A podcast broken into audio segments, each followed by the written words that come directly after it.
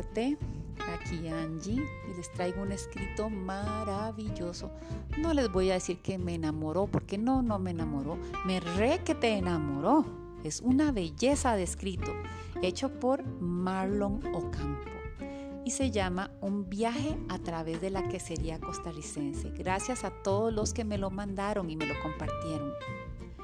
Una persona en el Facebook de Marlon le preguntó si este escrito era real o, si era ficticio, a lo que Marlon le respondió, gracias por su pregunta. Pues de eso se trata, mezclar realidad con ficción de tal manera que no se distinga una cosa de la otra es un cuento, pues es un artículo gastronómico ficticio. Jean-Baptiste Bloch es un personaje inventado, no existe. Por lo tanto, nunca hubo viaje de París a Costa Rica. No obstante, casi todo es real. Costa Rica tiene 500 años produciendo quesos. Zarcero fue fundado en 1854 el queso bagaces se puede conseguir en cualquier quesería de mercado, igual que el queso maduro criollo. La revista francesa Cuisine Evans sí existe, igual los restaurantes de París que se mencionan al final. El personaje del profesor Baltodano del INA es una mezcla de dos personas reales. Mi papá, quien es profesor de gastronomía en el INA, y el ingeniero en alimentos William Blanco, experto en quesos de Costa Rica, quien me ayudó a escribir este cuento con conocimientos técnicos del tema. Y en cuanto al francés, eso es parte mía, no es de, Marlon. Eh, siempre me gustó el francés, nunca fui muy buena en él. Me enamoré del francés cuando empecé a llevar, a llevar ballet joven, este, pero mi pronunciación es muy mala, entonces pido disculpas al respecto. Vamos a iniciar entonces con un viaje a través de la quesería costarricense. A mediados de otoño en el año pasado, François Moreau de la revista Cuisine Evans me pidió ir unos días a Costa Rica, un pequeño país de Centroamérica, para investigar sus variedades de quesos. Esto por recomendación de un ingeniero suizo quien venía de pasar seis meses trabajando allá con una industria local de alimentos lácteos. Llegó a París comentando la diversidad y calidad de quesos artesanales producidos tradicionalmente en aquel remoto país, llamando la atención de expertos como el señor Mugo. Algo sabía yo de aquel lugar, que es un paraíso tropical semejante a Tahití o Martinique, lleno de playas hermosas y platillos exóticos para degustar. De manera que hice mis maletas y me fui en un vuelo directo de Le Bourget al Caribe. Lo primero fue descubrir que la mayoría de los costarricenses viven en montañas y valles elevados. De manera que durante mi primera noche en la capital pasé frío por no llevar abrigo. La ciudad es moderna, con edificios altos. Está en medio de un valle verde y tiene más de un millón de habitantes. Se ven restaurantes italianos, peruanos, japoneses, judíos, mexicanos, árabes, argentinos y otros en las avenidas. Caminando por los mercados conocí varias queserías. En la primera me regalaron queso fresco de cabra. En otra me dieron uno bovino, madurado por dos meses, el cual me supo a gloria. Y en la quesería de los hermanos Zúñiga conocí a un maestro quesero, don Carlos Fernández, hijo, nieto y bisnieto de lecheros de un pueblo de, de montaña llamado Zarcero él me dio a degustar tres quesos diferentes de Costa Rica y quedé maravillado. El día siguiente visité la Escuela de Cocina en el INA, una prestigiosa institución nacional de formación profesional. Allí pude hablar con el profesor Rodrigo Baltodano, ingeniero y experto en gastronomía centroamericana. explicó que Costa Rica tiene una larga tradición quesera que viene desde la época colonial. Los españoles introdujeron vacas y produjeron los primeros, los primeros quesos locales hace unos 500 años. Al principio solo elaboraban quesos sin madurar. Se los comían frescos, recién prensados. Así nació su costumbre de los llamados quesos tiernos, cuya máxima representación es el turrialba. Probé un poco en la cocina del profesor Baltodano. Es blanco, sin agujeros y con un olor lechoso muy suave. Su estructura es sólida, aunque con bastante suero. Al morderlo, confirmé que no lleva ningún tipo de maduración ni sal. A los costarricenses les gusta por su sencillez. Lo utilizan para toda clase de desayunos, platos fuertes y postres típicos. Ese es su queso más antiguo y el favorito del país hasta hoy. Sin embargo, con el paso de los siglos, en las diferentes provincias surgieron variantes importantes. Una de ellas es el queso bagaces de Guanacaste. Esa región es una llanura tropical seca, con sabanas parecidas a las de África. Allá el queso es más duro y salado. Al degustarlo, noté varias diferencias con el turrialba. Casi no tenía suero, se granulaba, un poco añejado, tenía olor más consistente y su sabor era intenso. El bagaces me recordó un poco al parmesano. Los costarricenses lo usan en panes, ensaladas, sopas, pastas y postres me dieron una taza con café local y queso de San Isidro. Este era blanco, semiduro, ligeramente madurado por unas dos semanas, con agujeros pequeños y un fuerte olor a umami.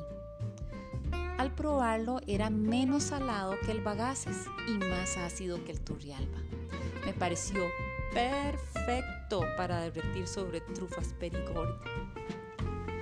El profesor explicó que, si bien originalmente estas delicias se elaboraban con leche de vacas españolas que crecían casi silvestres entre las sabanas y los bosques tropicales, desde el siglo XIX los hacendados importan ganado lechero del norte de Europa, razas como las Holstein de Holanda y las Jersey de Inglaterra. Al mismo tiempo, invierten en traer zacates más efectivos para el clima lluvioso. Algo parecido le ha sucedido a los ticos, pues también llegaron cientos de inmigrantes europeos, principalmente italianos, alemanes, españoles y franceses. Ellos trajeron algunas de sus costumbres culinarias. Por eso no es raro ver costarricenses comiendo baguette con paté, espagueti italiano o salchichas alemanas. Asimismo, producen sus propios vinos de marcas locales como Viñedos Don Julián, Casa de la Garita y Los Teber. Antes de terminar la cita, el profesor Baltodano dijo que me iba a enseñar algo especial, su queso favorito de toda Costa Rica, el palmito. De una cámara con control climático, sacó una hermosa bola de queso. Pesaba alrededor de un kilo. Se veía un poco amarillo, olía delicioso y era como una esfera de estambre. Obviamente quise probarlo, saber cómo se come, pero no estaba listo. Le faltaba un poco de maduración. Para, para degustarlo y aprender de él, tuve que ir a su pueblo de origen la villa de Zarcero, el hogar de mi amigo Carlos Fernández. En la mañana tomé un tren a la provincia de Alajuela. Pasé por ciudades grandes como Heredia y muchos pueblitos al estilo español, con techo de tejas. Me llamó la atención la abundancia de bosques y jardines entre las cordilleras y ríos. En Alajuela tomé un autobús a las montañas de Naranjo y Zarcero. Llegué un poco tarde a la villa, pero Allí me esperaba don Carlos, quien me dio hospedaje con su familia. En su casa pude probar por primera vez el famoso queso palmito, derretido sobre pan baguette con mantequilla. Olía exquisito y se estiraba como mozzarella en pizza. Su sabor es ligeramente ácido y salado, con una fuerte presencia de grasa láctea. ¡Mmm! ¡Sublime! Los niños juegan con su pasta hilada. Es hermoso. Entendí por qué es el favorito del profesor Baltodano. Lo acompañamos con una bebida caliente que llaman agua dulce. Es una, una especie de té, pero de caña. El palmito es una esfera de queso derretido y luego enfriado. Ellos le buscan la última tira de pasta hilada. Le sacan unos 5 o 10 centímetros de largo y lo cortan con un cuchillo. Así se lo comen, poco a poco, semejante a una bola de estambre. Queda claro que no tienen la costumbre de saborearlo con vino de manera que recomiendo estudiar cada queso para saber con cuál vino se disfruta mejor. Don Carlos me llevó a conocer la lechería de su tío. Allí tienen varias docenas de vacas Holstein, Jersey y otra raza local a la que le dicen chumeca, viviendo entre potreros, bosques de pinos y perros pastores, parecido a Suiza.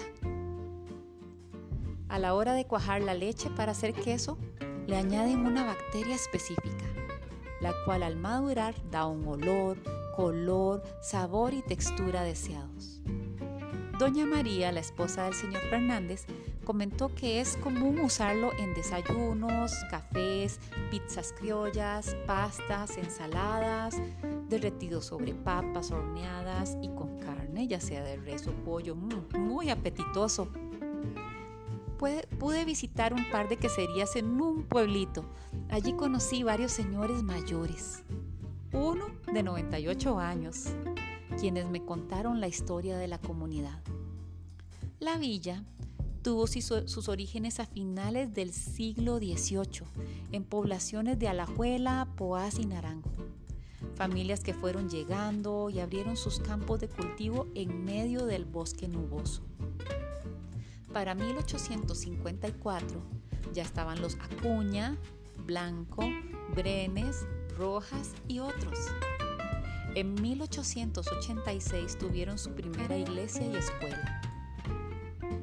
Sin embargo, lo más importante es que ya para 1892 estaban produciendo y comerciando palmito, queso palmito se cree que por influencia de inmigrantes italianos, o sea, que es de origen preindustrial y pasó a ser patrimonio tradicional, pasando de una generación a otra como el orgullo del pueblo. Como a la mañana siguiente yo debía regresar a París, aproveché para comprar varios tipos de quesos costarricenses, tanto para el señor Muro de la revista Cuisine Evans como para un amigo mío enólogo. Traje turrialba, bagaces, palmito de cabra, cuajada ahumada, el semidoro con agujeros que se derrite y mi propio favorito, el maduro criollo. Es un queso madurado por un par de meses durante la estación seca. De todos los quesos que conocí en Costa Rica, es el que tenía el olor más fuerte. Su color es amarillento y al abrirlo es cremoso por dentro. Fácil de tomar poco con un cubierto y embarrarlo sobre una galleta. Mm, perfecto para degustar con un buen vino tinto y algunas bayas.